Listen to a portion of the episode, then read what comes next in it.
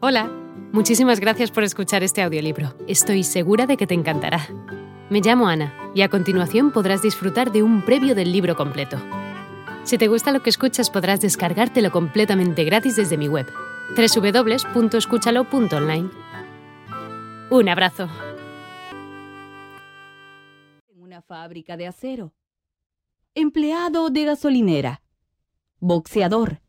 Entre otros utilizando como seudónimo el nombre de Kit Crossetti. Llegaría incluso a adquirir cierto éxito como pugilista. De 36 encuentros que sostuvo, se alzó con la victoria en 25 de ellos.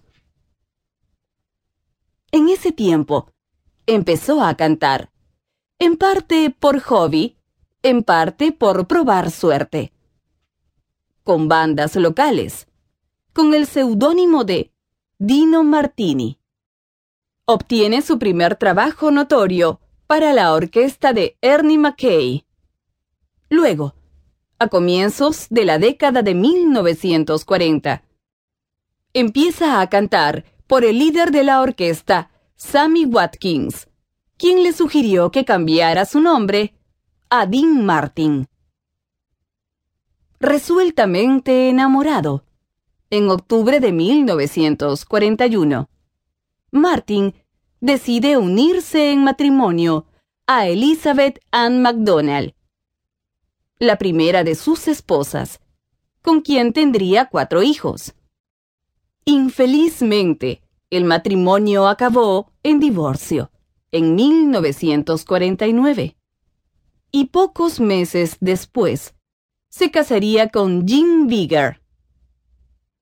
Años antes, Martin fue reclutado por el ejército de los Estados Unidos en 1944, durante la Segunda Guerra Mundial.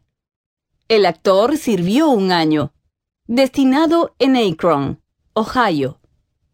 Finalmente, fue dado de baja, posiblemente por verse aquejado de una doble hernia hacia 1946.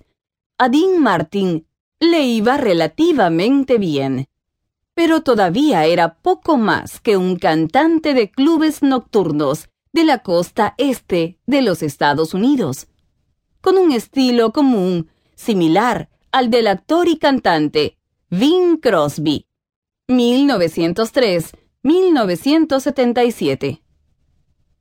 Sin duda, atraía público a los clubes donde actuaba, pero no inspiraba la fanática admiración que provocaba Frank Sinatra, por ejemplo.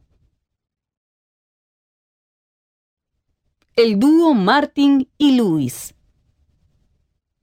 Las cosas permanecían iguales para Martin hasta que conoce a un cómico llamado Jerry Lewis en el club Sombrero de Vidrio de Nueva York, donde ambos artistas se presentaban. Después de trabar muy buena amistad, acordaron formar un grupo cómico musical. Así, Martin y Luis debutaron juntos, oficialmente, el 24 de julio de 1946, en el Club 500 de Atlantic City. Sin embargo, aquella vez no fueron bien recibidos. Una segunda presentación tuvo una mejor recepción por parte del público. Y el éxito contundente no se hizo esperar para los dos cómicos. El acto consistía principalmente en Luis, que interrumpía y abucheaba a Martin, quien trataba de cantar, y al final ambos persiguiéndose por el escenario y provocando la hilaridad general. En 1949, Martin y Lewis fueron contratados por el productor de la Paramount, Hall Wallis, para la película Mi amiga Irma. A partir de 1951, la pareja de cómicos empieza a trabajar también en televisión siendo frecuentemente invitados en diversos programas, como el célebre Show de Ed Sullivan.